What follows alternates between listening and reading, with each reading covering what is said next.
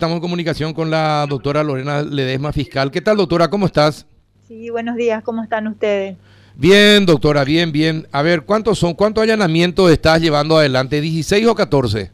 15, 15 son que estamos haciendo.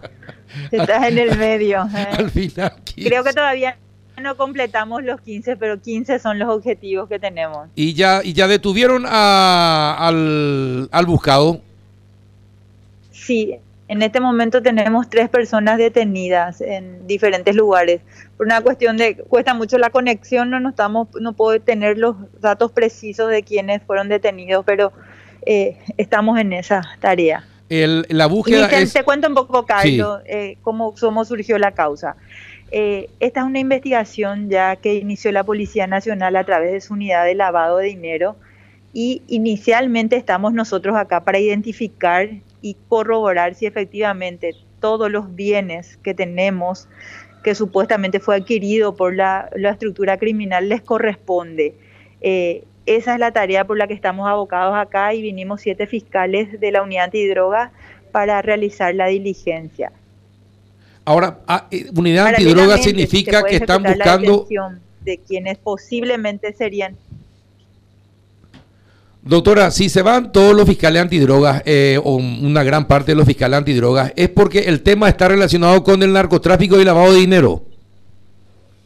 Sí, el hecho, el hecho precedente que nos ocupa es, es, eh, narcotráfico. Eh, esta se le atribuye a la estructura la remesa de cocaínas al Brasil. Parte de la estructura ya tiene condena por lavado en el Brasil y ellos siguen operando en el país. Entonces, eh, esto es un poco corroborar el patrimonio de esta estructura, ver efectivamente si forma parte del patrimonio y ya entregarle en administración a Cenavico. Esa es la tarea por la que estamos todos abocados.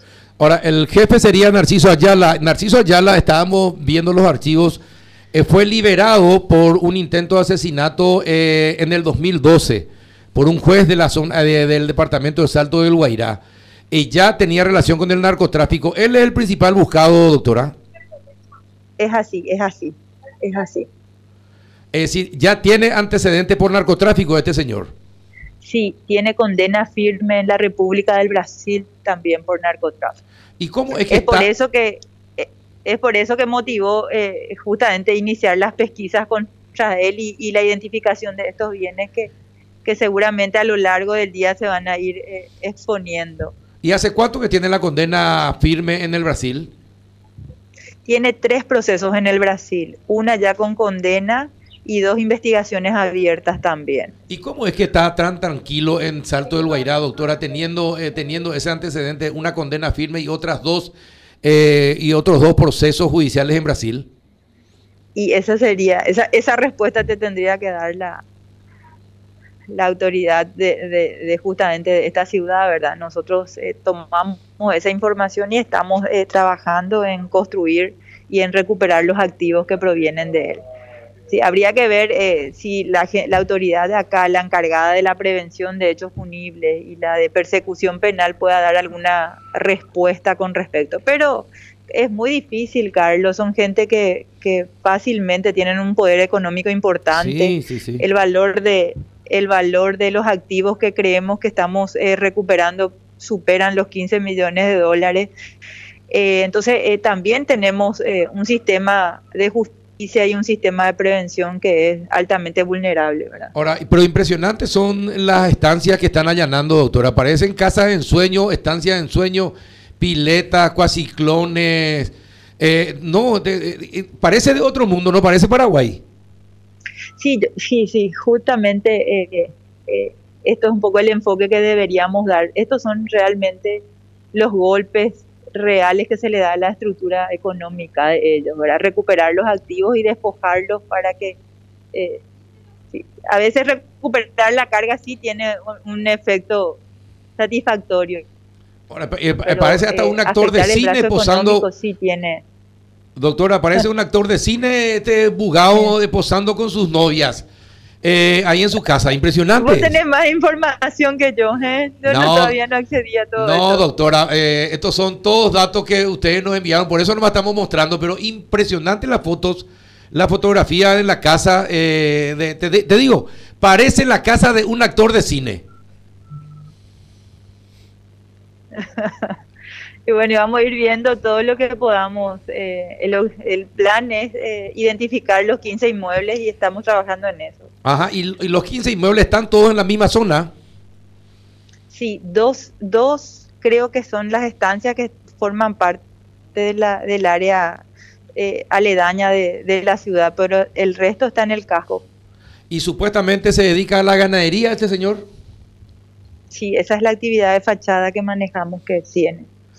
En los últimos años, en los últimos años, los narcos para lavar su dinero eh, y los capos mafiosos se volvieron, la mayoría se volvieron ganaderos o eh, compran estancias e inmuebles y departamentos en edificios, doctora sí, porque necesitan pues integrar al sistema financiero el dinero proveniente del narcotráfico y se hace a través de simulación de estas actividades.